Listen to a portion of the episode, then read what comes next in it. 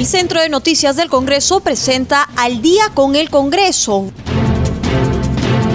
una síntesis informativa del trabajo legislativo, de representación y fiscalización del Parlamento Nacional, una producción de la Oficina de Comunicaciones del Congreso de la República.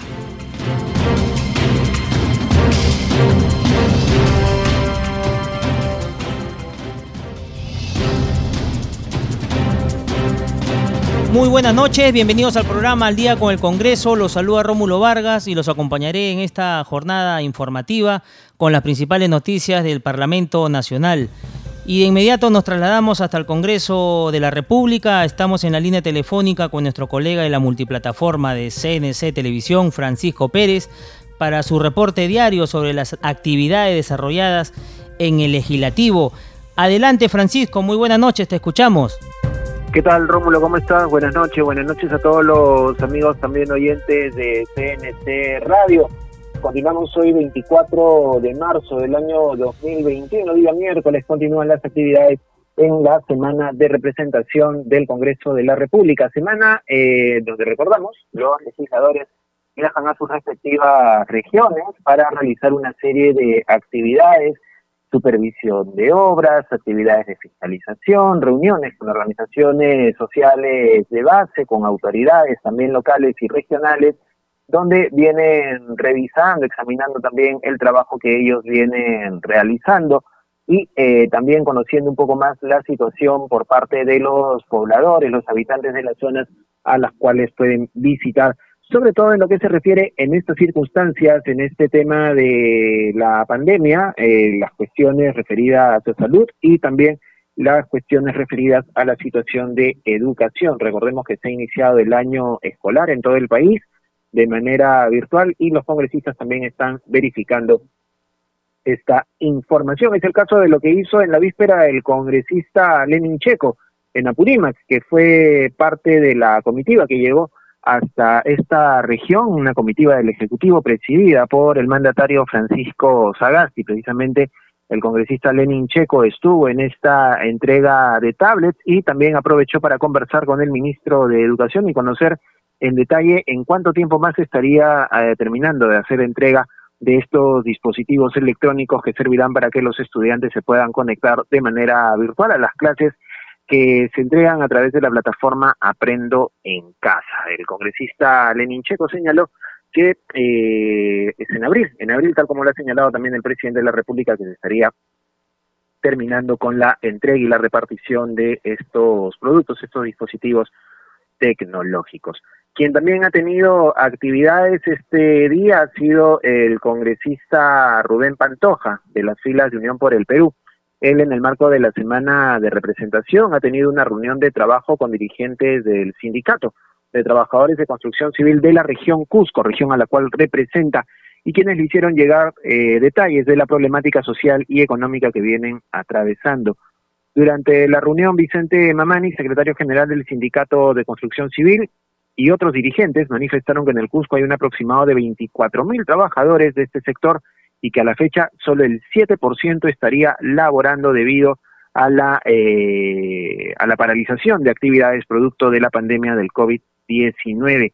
Frente a esta situación, el gobierno regional y los gobiernos locales, señalan los dirigentes, han reducido también los trabajos de infraestructura y labores afines a la construcción, lo cual ha generado un desempleo masivo en este sector laboral.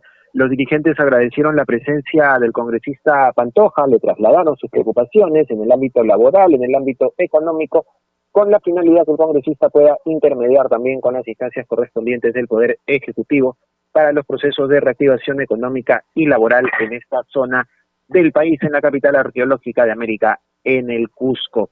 La congresista Norma Alencastre, de la bancada de Somos Perú, representante de la región Ancash, se reunió con el gerente del Banco de la Nación de las sedes de Chimbote y Nuevo Chimbote, Luis Socola. Esto de las continuas quejas por el deficiente servicio que brinda esta entidad, al punto que muchas personas están cobrando el denominado bono 600 o realizan trámites de manera presencial, exponiendo su salud realizando interminables colas. La parlamentaria expuso que esta es una situación de riesgo para miles de usuarios, en su mayoría adultos mayores, y a pedido que la institución adopte medidas de urgencia y alternativas para evitar que más personas se expongan al contagio de la COVID-19. En mi despacho recibo a diario decenas de quejas de lo mismo, mala atención, deficiente sistema de comunicación, aglomeraciones y esto no puede continuar, señaló la parlamentaria al momento también de manifestar que como funcionarios es necesario que los eh, directivos del Banco de la Nación adopten medidas urgentes y extremas para solicitar, eh, para facilitar los trámites y evitar exponer, sobre todo, como ya lo hemos mencionado, a los adultos mayores. El funcionario Lizócola se comprometió a mejorar el sistema de comunicación informando a los usuarios a través de la habilitación también de espacios idóneos para respetar los protocolos de bioseguridad. La congresista Lencastre ha señalado que va a solicitar al gerente central del Banco de la Nación que se respete el horario y se mejore la atención a los usuarios, es lo que ha señalado la congresista de la bancada de Somos Perú. Mientras tanto, los legisladores de descentralización democrática han recorrido las regiones Amazonas, Ayacucho y Cajamarca. Es el caso del congresista Grimaldo Vázquez Tan, quien se reunió con autoridades y pobladores del centro poblado de Mandingas, Alto Cajaruro, en la provincia de Ucubamba, eso en la región Amazonas, con la finalidad de dar solución al proyecto de agua potable ejecutado por un consorcio que hasta la fecha se encuentra paralizado. También eh, el congresista Vázquez Tan ha señalado que coordinará con los dirigentes para analizar el pago ante el proyecto especial Jaén San Ignacio sobre los trabajos en los canales de regadíos. En Ayacucho, el parlamentario Lima Mani Barriga, representante de esta región, señaló que se encontraba con el alcalde de la provincia de Huamanga y con autoridades locales, donde visitó el distrito de Jesús Nazareno, supervisando las acciones de techado del tercer piso de Palacio Municipal, obra que se realiza con recursos económicos de la comuna. Y en Cajamarca, la congresista Felicita Tocto sostuvo reuniones en los centros poblados de Casablanca con Torhuasi y el distrito de Pimpincos en la provincia de Cutervo. En el lugar, la legisladora ratificó su compromiso de trabajar por el desarrollo de esos pueblos hasta el final de su función congresal. Quien brindó declaraciones a la prensa regional fue la congresista Mirta Vázquez, presidenta del Parlamento. Ella brindó declaraciones a la red de medios digitales, una red de medios conformada por diversos medios de comunicación de nuestras regiones. En este, en esta entrevista, eh, donde conversó con varios periodistas de esta red, la presidenta del Parlamento hizo un balance del año de trabajo del Congreso de la República. Recordemos que este Congreso inició sus funciones en el año, en el mes de marzo del año pasado, justo cuando iniciaba la pandemia y la cuarentena por el coronavirus. La congresista Vázquez Chuquimín ha señalado que a un año de iniciar el trabajo hay que mirar de forma significativa los logros y falencias que no se han resuelto, siendo un Congreso que entró en una coyuntura compleja hemos intentado priorizar los temas relacionados a la crisis sanitaria. Sin embargo, no hemos respondido a las expectativas de la población, afirmó. Mirta Vázquez señaló que durante su gestión como titular del Parlamento desde noviembre ha intentado, en diálogo con los portavoces, incidir en leyes que sirvan para enfrentar la situación económica y política que vive el país a cuatro meses del cambio de autoridades. Hizo un balance sobre las principales leyes emitidas en este marco tales como el de la doble contratación para los trabajadores de salud, la eliminación progresiva del régimen CAS, la ley FONAVI para la devolución de aportes y la derogación de la ley del régimen agrario, entre otras normas. Ha señalado Mirta Vázquez, presidenta del Congreso, que hay buenas relaciones con el Ejecutivo, que hay algunas discrepancias, pero que en medio de todo se tratan de resolver con diálogo, con el mayor respeto posible y con una buena coordinación. Es lo que ha señalado la titular del legislativo Mirta Vázquez. Esta es la información que tenemos por el momento, Rómulo. Retornamos contigo en cualquier momento. A esta hora de la noche estamos en comunicación con el congresista Fernando Meléndez, integrante de la Comisión de Fiscalización, representante de APP por la región Loreto, para hablar con él sobre un caso que se ha presentado en la región a la que él representa, ya que los días 18 y 19 de marzo la Dirección Regional de Salud Direza de Loreto comenzó la jornada de vacunación con 5.850 dosis del laboratorio Pfizer. Se destinaron 5.634 dosis a los afiliados de Pensión 65 y a los adultos mayores de 70 años que contaban con Seguro Integral de Salud o de Salud o aquellos sin seguro, otras 150 se destinaron para el programa Padomi de salud. Pero acá viene la sorpresa. Un total de 66 dosis de Pfizer restantes fueron aplicadas a autoridades locales y funcionarios de gobierno regional de Loreto. Algunos de ellos ni siquiera cumplían los requisitos de edad para la vacunación. ¿Cómo le toma esta noticia, congresista Meléndez? Buenas noches. Hola Rómulo, mi saludo a, nuestro Perú, mi solidaridad con los miles de peruanos que están viviendo esta angustia, esta guerra contra el COVID y a esto se suma este repudiable acto generado, perpetuado por los malos funcionarios del gobierno regional de Loreto. Es indignante que las vacunas que se han destinado para los adultos mayores, para los loretanos que están en primera fila enfrentando a este enemigo invisible, se hayan traficado, se hayan favorecido alcaldes y funcionarios directos del actual gobernador de Loreto, Rómulo. Es, esto es imperdonable. Estos señores no tienen perdón de Dios, le han quitado la esperanza de vida a adultos mayores. El Estado les está destinando una vacuna para que ellos se favorezcan. Esto no puede quedar así. Estoy presentando una moción para ampliar la investigación de la Comisión de las Vacunas y que tenga alcance también para Loreto. Y acá quiero alertar, eh, Rómulo, y esto es un mensaje a las otras regiones. Si en Iquitos, que ha sido el epicentro de la mayor catástrofe sanitaria en la primera ola, producto del COVID, imagínate lo que puede pasar o está pasando en otras regiones. Entonces, todos tenemos que estar alertas, todos tenemos que estar vigilantes y todos tenemos que hacer ciudadanía para que estas vacunas cumplan su propósito, llegue a los que realmente hoy están en primera fila enfrentándole al COVID.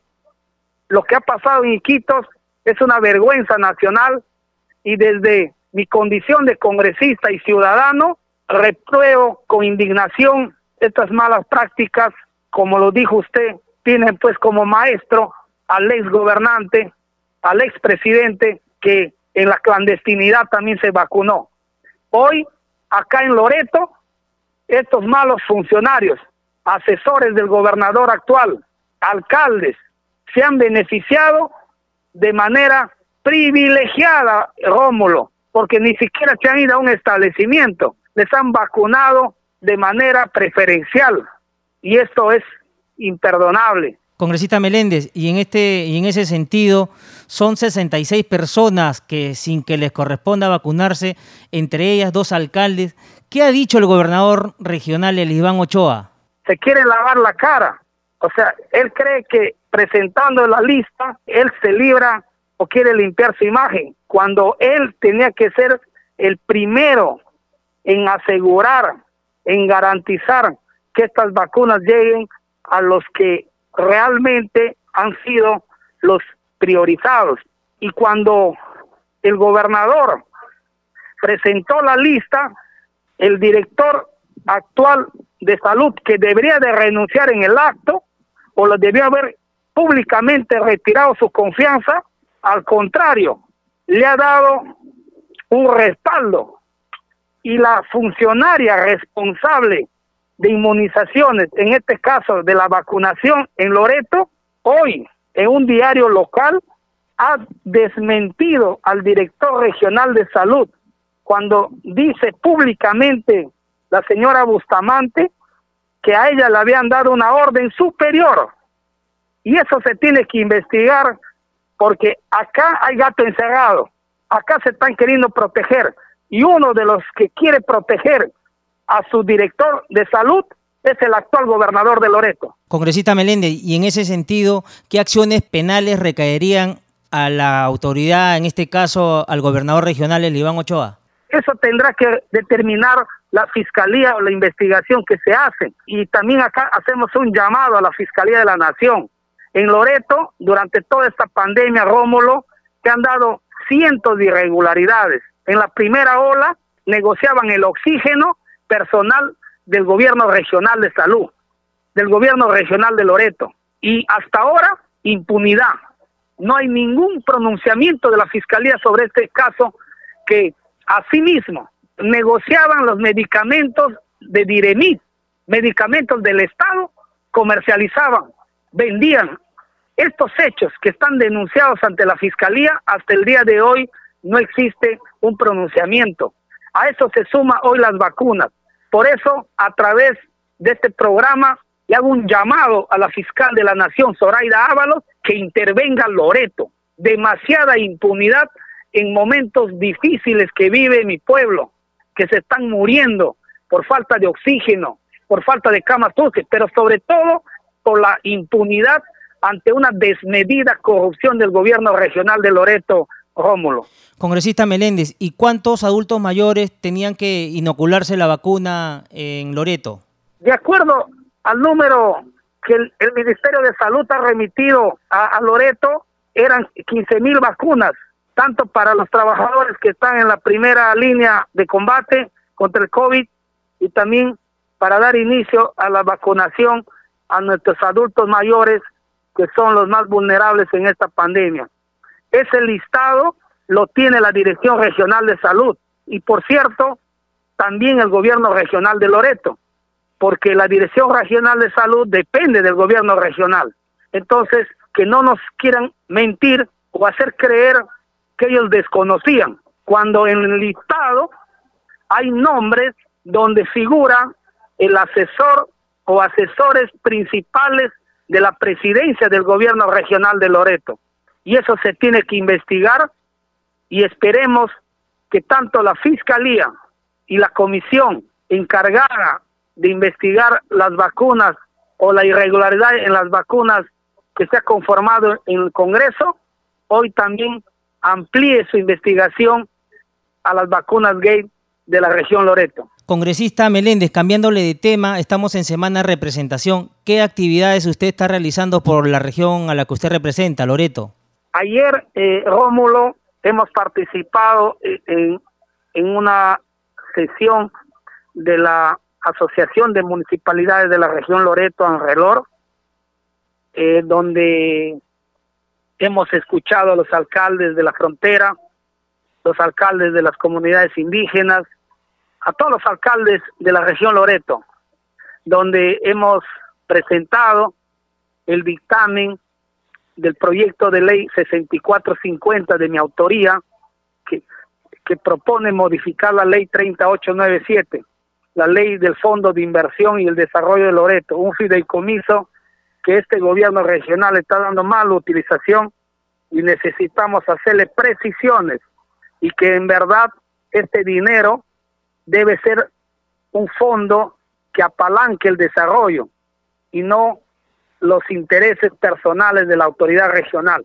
Todos los alcaldes han mostrado su, su molestia, su malestar, porque el fideicomiso que Loreto tiene con la ley 3897 no está llegando a sus pueblos, no está beneficiando a los ciudadanos de las de las provincias de Loreto. En ese sentido, ha sido una reunión importante con conclusiones valiosas para enriquecer el dictamen y poder aprobar una buena ley que beneficie a todos los pueblos de la región de Loreto. Congresista Meléndez, y en el tema de las camas UCI, el tema de la falta de oxígeno, continúa esta problemática. ¿Qué le dice la sociedad civil en ese sentido? Como en todo el Perú, Rómulo, eh, hay déficit eh, de atención en, de camas UCI en los hospitales. La seguridad social está colapsada en Iquitos, en todo Loreto. En Yurimaguas los asegurados están muriéndose porque ni siquiera se han dignado desde la presidencia ejecutiva de salud, a pesar que ha demostrado incompetencia, ineptitud la señora Molinelli y le siguen manteniendo en ese cargo, hoy ha abandonado a la seguridad social de los pueblos del Perú profundo, porque ella solamente se preocupa por Lima, porque ahí tiene prensa, ahí tiene, maneja el tema mediático, pero vete a ver los hospitales de la seguridad social en las regiones. Hoy se mueren los asegurados por falta de un balón de oxígeno, después de haber aportado 20, 30, 40 años al Estado por un seguro social, hoy terminan muriéndose por falta de aire, por falta de oxígeno. Estas, estas cosas, Rómulo, realmente el pueblo está indignado. Los pueblos del Perú están molestos con este gobierno del señor Sagasti, porque tenía que declarar en emergencia nacional para poder combatir y enfrentarle a la segunda ola. Y lo que han hecho hoy es más de lo mismo. Esperar, mira, con las vacunas, no quieren que el sector privado compre, no permiten que los gobiernos subnacionales compren, y hoy tenemos que esperar todo este esta demora, esta burocracia para que nos vacunen. Y ahí se presta la corrupción, como está pasando en Loreto, justamente por la demora. Vacunas que debieron haberse eh, eh, beneficiado los, los de primera línea y los adultos mayores, hoy terminan favoreciendo a, a funcionarios del entorno de las autoridades. Es estas cosas, esta lentitud termina perjudicando al pueblo. Por eso, Rómulo, hago un llamado al señor Sagasti, que acaba de estar unos días atrás en Iquitos trayendo ventiladores mecánicos. Pero esos ventiladores mecánicos que ha traído hoy día no se pueden operar, no se pueden utilizar porque no existen los profesionales no tenemos enfermeras especializadas para administrar camas UCI, no tenemos especialistas. Él tiene que ponerse la mano en el pecho, tiene que movilizar a los especialistas por las regiones que hoy necesitamos para salvar una vida. En la crisis sanitaria que hoy ha sido eh, evidenciado que estamos en una precariedad, también por el anterior gobernante, este mentiroso, que dijo que íbamos a tener cinco mil camas UCI y en la práctica no llegamos ni a tres mil, hoy los peruanos tenemos que hacer cola y orar y pedirle a Dios que nuestro nuestro pariente, nuestro nuestro familiar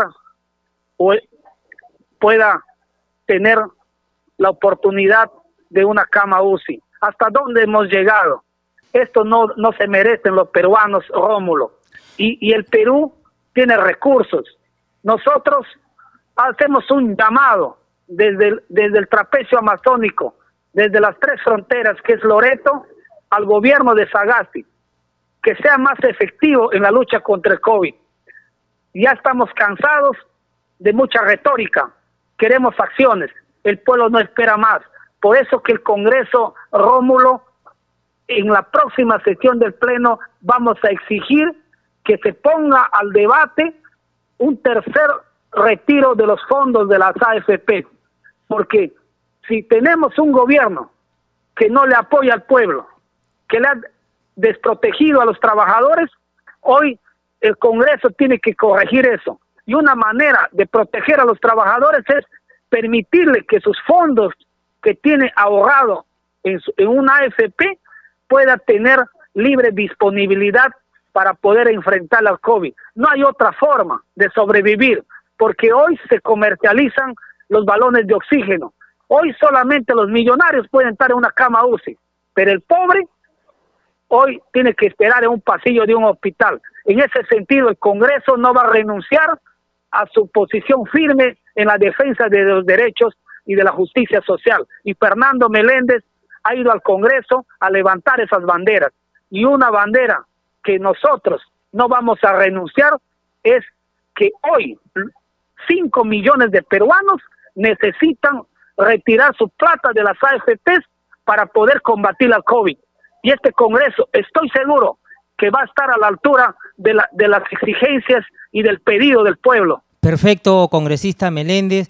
Entendemos su indignación y ojalá que el presidente Sagasti pueda dar marcha en el sentido de que estas investigaciones en Loreto no queden impunes también, como el caso que se está viendo acá en Lima, que todavía sigue en proceso de investigación, y del expresidente Vizcarra. Muchísimas gracias por haber estado con nosotros, congresista Meléndez. A usted, Rómulo, este Congreso del Pueblo va a seguir sacando leyes en, en beneficio del pueblo.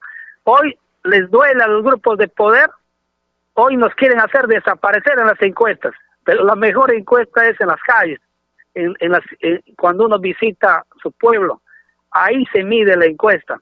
Y los y los hombres y mujeres del Perú reconocen que este Congreso está aprobando leyes que en plena pandemia está contribuyendo, apoyando a poder enfrentarnos el, a, este, a este COVID que ya nos ha quitado miles de vidas porque hemos tenido un sistema de salud que no le protege a los peruanos. Dios les bendiga a todas las familias del Perú y de mi querido Loreto Rómulo. Nos vamos a un corte comercial, ya volvemos con más en Al día con el Congreso. Estaremos con el congresista José Núñez de la bancada del Partido Morado.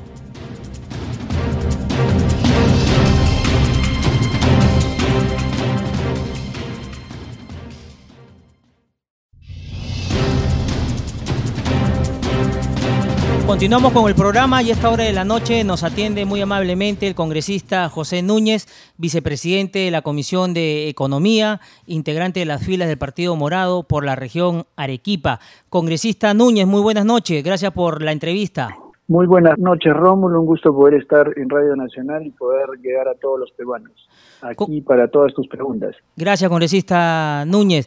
Congresista, hay un tema que ha estado ya en estos últimos días como quien dice en la palestra. Lamentablemente hay un caso más del denominado vacuna gay en la región Loreto. 66 personas ajenas a la vacunación fueron inoculadas casi al estilo del expresidente Vizcarra y sus dos exministras. ¿Qué opinión le merece en ese sentido, congresista Núñez? Bueno, esto es lamentable porque uno aprende de las experiencias y uno se da cuenta de lo que está bien y lo que está mal sucedió en el, con el gobierno anterior, creo que esto debió de haber servido para todos como una como un autoanálisis y ver qué es lo que está bien hecho y qué es lo que no y le es lamentable que las autoridades siempre antepongan sus, sus beneficios y sus intereses personales antes que el colectivo y, y haya pasado esto, ¿no? Así que yo creo que las personas que están implicadas en esto deben de ser sancionadas no solo por la ley, sino tienen que ser sancionadas por la población, porque la población no puede permitir que esto se vuelva a, suceder y el mejor castigo que puede darles la población es no volver a confiar en estas personas y no solo en ellos, sino en, las, en los partidos que representan a estas personas, porque al final son los partidos los que han puesto a estas personas como autoridades. Así que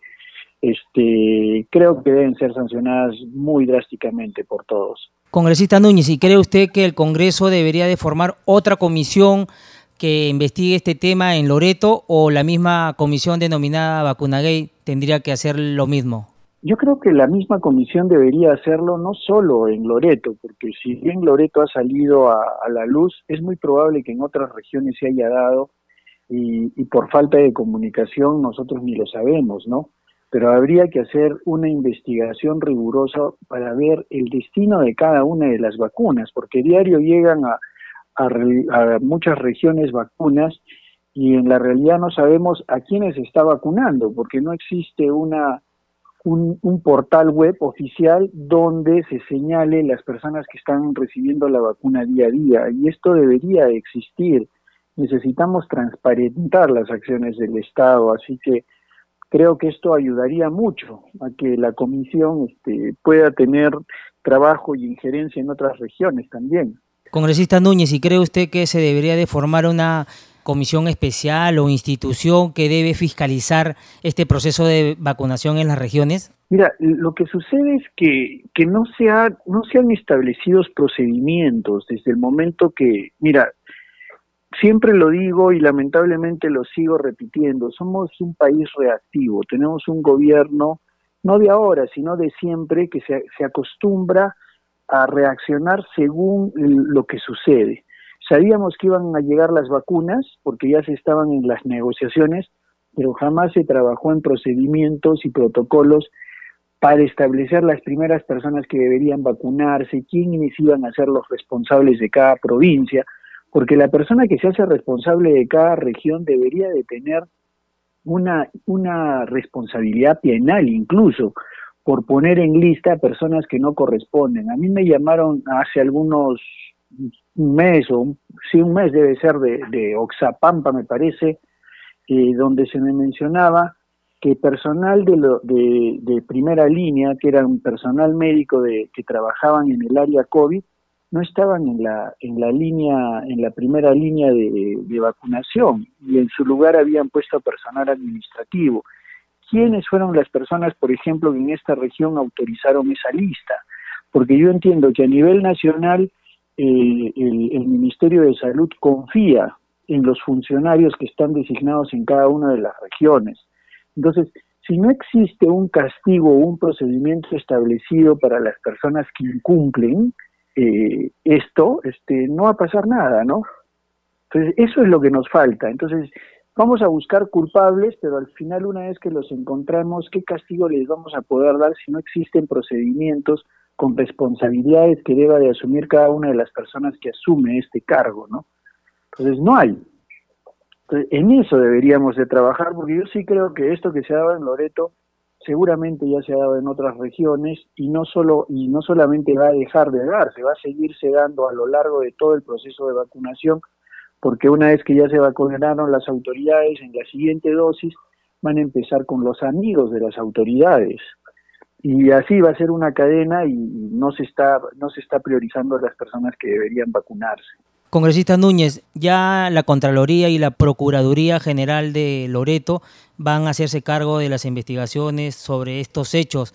¿Cree usted que el Congreso también debe centrarse en estas investigaciones, ya que tienen a una ya investigación por delante con el tema Vizcarra? Sí, yo creo que yo coincido en que debería de, seguir la, misma comisión que está haciendo el, Vacuna Gate del Congreso y que se encargó de del, del expresidente y las exministras, este, debería de apoyarse en los eh, eh, congresistas de las regiones, ¿no?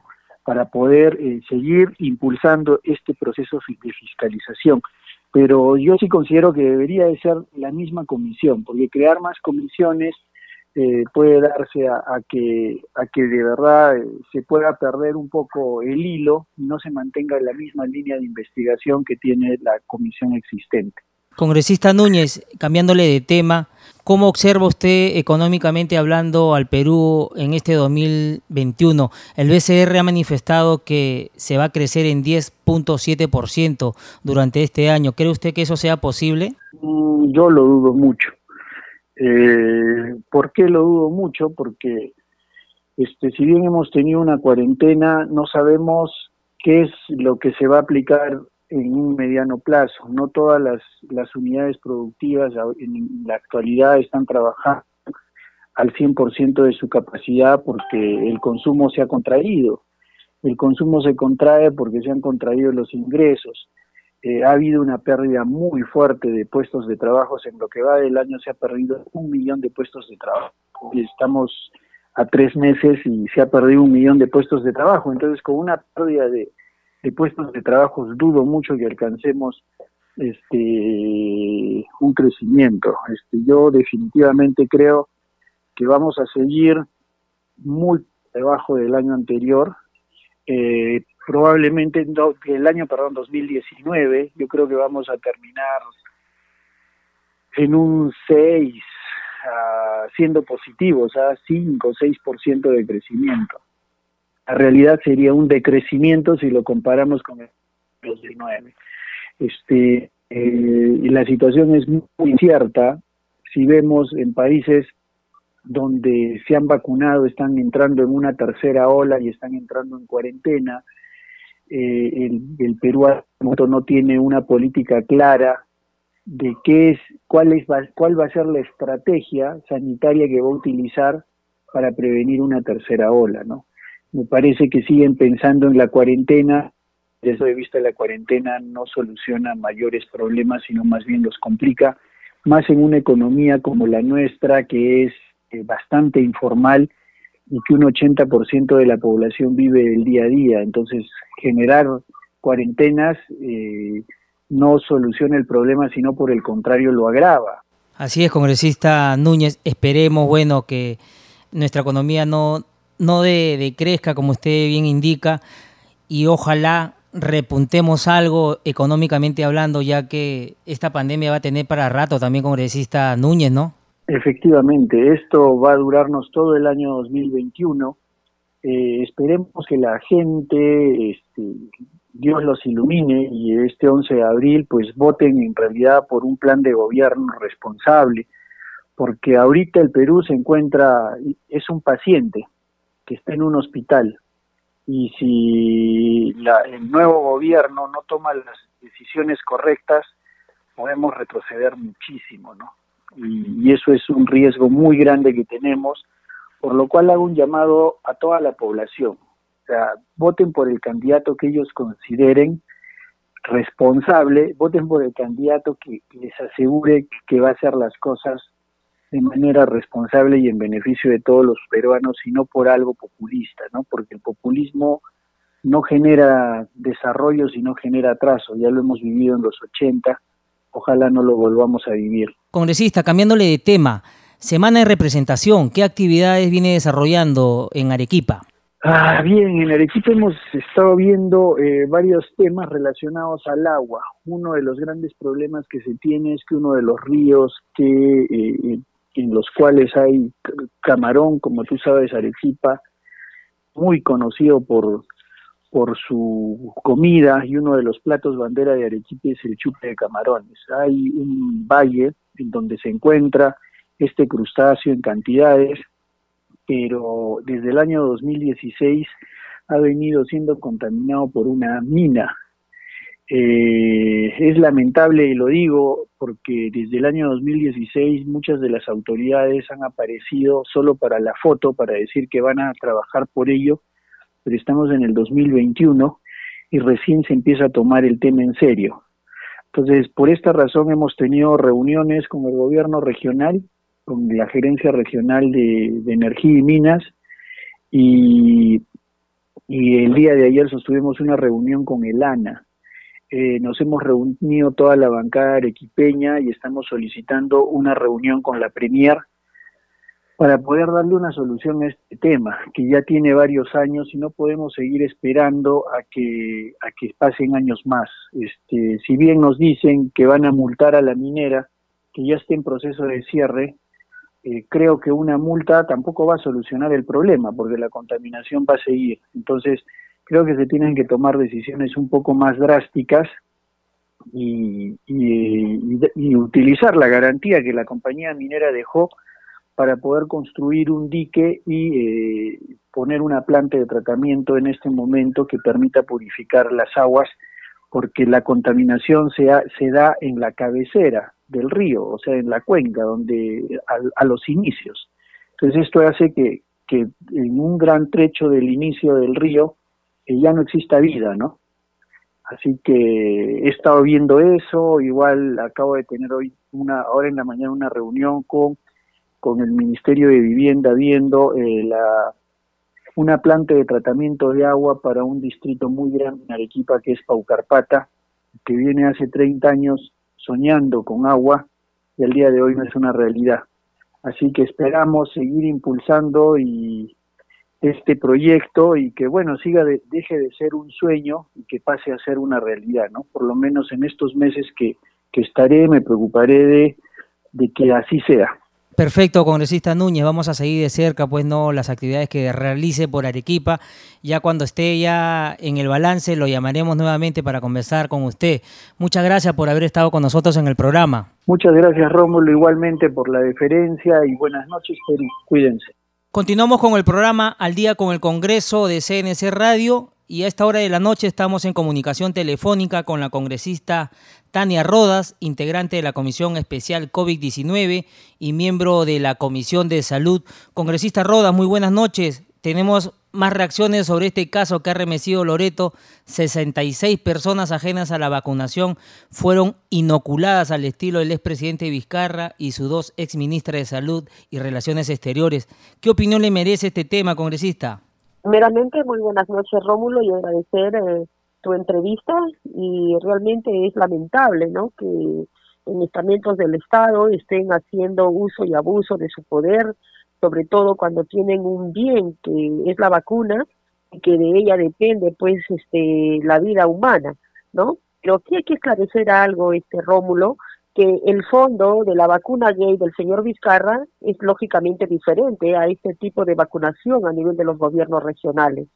Entonces, que, que sí hay eh, lógicamente un tema de que se haya aprovechado ¿no? del cargo para vacunarse, pero en la vacunación del señor Vizcarra es totalmente diferente porque eh, lo que se ve es que hubo 3.200 dosis eh, de laboratorio Sinofar per se o anteponiendo no eh, a una compra o, o como lo podríamos decir como si se tratara de una adenda y eso se tiene que esclarecer ya a través de la comisión investigadora del Congreso de la República, ver si esto fue un soborno o no fue un soborno o por qué se dio esas 3.200 dosis.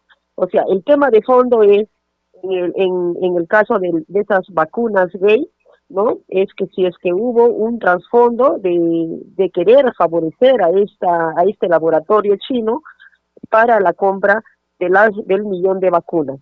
Congresista Roda, la Contraloría ya va a investigar esta irregular situación que se ha presentado en, en Loreto y ha manifestado pues no que va a interponer acciones legales también y hasta dar con los responsables de este tema que se ha presentado por allá. Congresista, ¿y el Congreso va a ampliar en todo caso las investigaciones en torno a estos temas? Sería una comisión a mi criterio aparte, porque si no, este, son dos, dos, dos oh, eventos o casos diferentes en diferentes momentos. Entonces yo creo que a mi criterio la vacunación eh, de la vacuna gay que en la cual estuvo inmerso el expresidente Vizcarra es totalmente diferente a esa vacunación gay que se ha desarrollado en Loreto, ¿no? Entonces son dos, dos cosas diferentes, que hay responsabilidad y que lógicamente se ha incumplido y eh, que se han vacunado no estando en el padrón de vacunación, lógicamente que eso es una falta, que lo tienen que esclarecer seguramente ya en las respectivas investigaciones. Eso es lo que se ve, ¿no? A, a, a, la luz, ¿no? De lo que nosotros podemos ver a través de los medios de comunicación y a través de los diarios. Congresista Roda, sé que no tiene una bola de cristal, pero ¿cree usted que se presenten más casos a nivel nacional en todas las regiones? Mira, lo único que yo puedo sacar de una conclusión al momento es que la, el tema de la vacunación no se está desarrollando adecuadamente y no se está cumpliendo el calendario eh, de cómo este, se pronunció no el Ministerio de Salud. Eh, se dijo de que se iba a vacunar a los las personas que estaban en pensión 65 y en algunos programas no que eh, están relacionados con adultos mayores, pero al parecer eso no se ha cumplido por decir, aquí en la región La Libertad, yo me encuentro en este momento en mi semana de representación, hay alrededor de 268 mil adultos mayores, más de 60 años, y solamente, por decir, han llegado alrededor de 10 mil dosis. Entonces, imagínate cuánto falta cubrir. Entonces, esas son las interrogantes que uno se hace y se pregunta. O sea, ¿cómo es que eh, se dice que se va a vacunar a los adultos mayores y al final solamente llegan vacunas, pues como se dice, a cuenta gotas y solamente sirve para eh, cubrir un mínimo porcentaje. ¿Y el resto de adultos mayores, cuándo se van a vacunar? Así es, congresista Rodas. Y en esa línea de trabajo, congresista, ¿este proceso de vacunación le parece efectivo? Mira, una cosa es cumplir lo que se está lo que se, se dice no a través eh, del plan nacional de vacunación. Se dijo primero que se iba a vacunar a todos los que están en primera línea a los profesionales de la salud.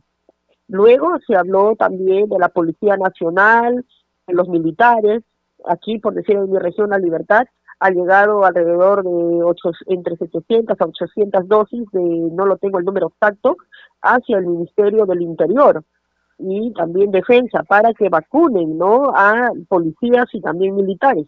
Pero eh, ya no ha llegado ya vacunas para los adultos mayores. Eso es lo que yo he podido recibir el día de hoy en la mañana a través de funcionarios del Ministerio de Salud eh, y tengo por decir datos de los principales hospitales como son el Hospital Regional Docente de Trujillo, el Hospital de Belén, el Hospital de Alta Complejidad, el Instituto Regional de Enfermedades Neoplásicas, que son hospitales este, que están atendiendo COVID y que sus camas, por decir UCI, están ocupadas al 100%, ¿no? Al igual que las clínicas de San Pablo y la clínica San Antonio, eh, donde hay camas UCI, que también está ocupada al 100%. Y el desabastecimiento de oxígeno. Ahora en los hospitales, tanto regional como el hospital de Belén y diferentes hospitales de las diferentes provincias de acá de mi región, no tienen oxígeno. Y en este momento, el, lo que, quien está abasteciendo ¿no? esa, esa falta, esa deficiencia de oxígeno es la Municipalidad Provincial de Trujillo, quien está produciendo 200 balones de oxígeno diario.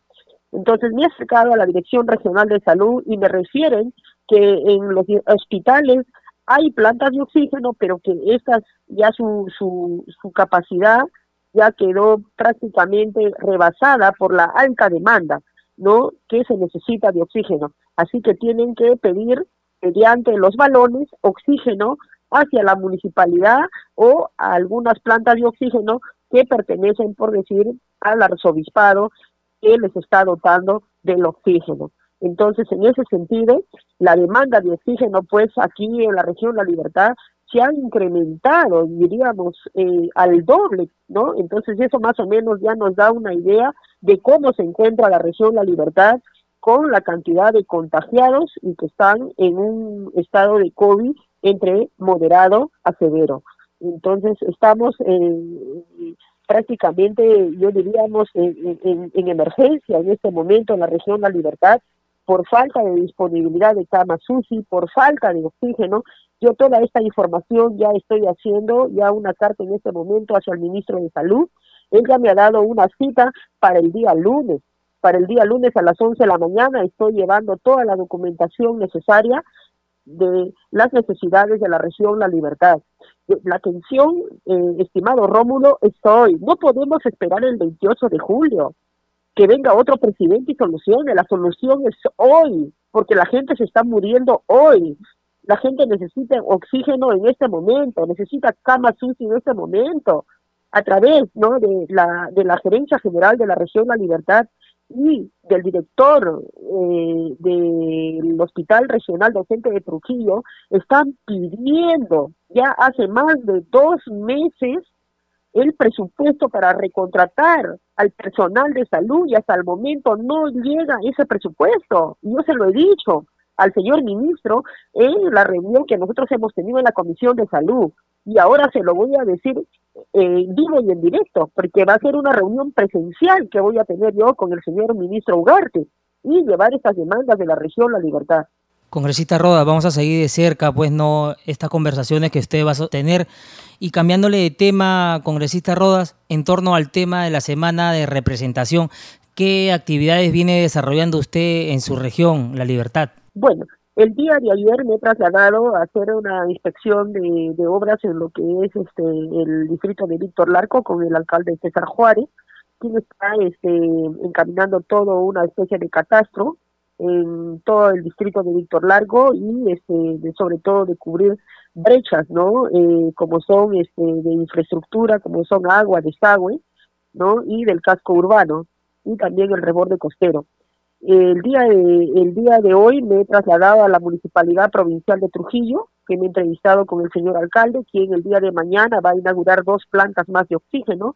A la, a la fecha tiene cinco plantas, las cuales están abasteciendo 200 balones de oxígeno a, a, a todos los ciudadanos que lo requieren en este momento, ¿no? El oxígeno llevar a su domicilio, porque están con un COVID moderado a severo y también está atendiendo a diferentes instituciones de salud. Y posteriormente he ido a la Dirección Regional de Salud, donde me han dado los datos ¿no? exactos eh, respecto a la ocupación eh, que las camas UCI están totalmente ocupadas y que por decir, mira, te pongo un ejemplo acá, en el Hospital Regional Docente de Trujillo, por decir, están a espera de cama UCI 17 pacientes. A la fecha del día 23 de marzo, 17 pacientes esperando eh, ventilador mecánico. En el hospital de Belén, dos pacientes. En el hospital de alta complejidad, 18.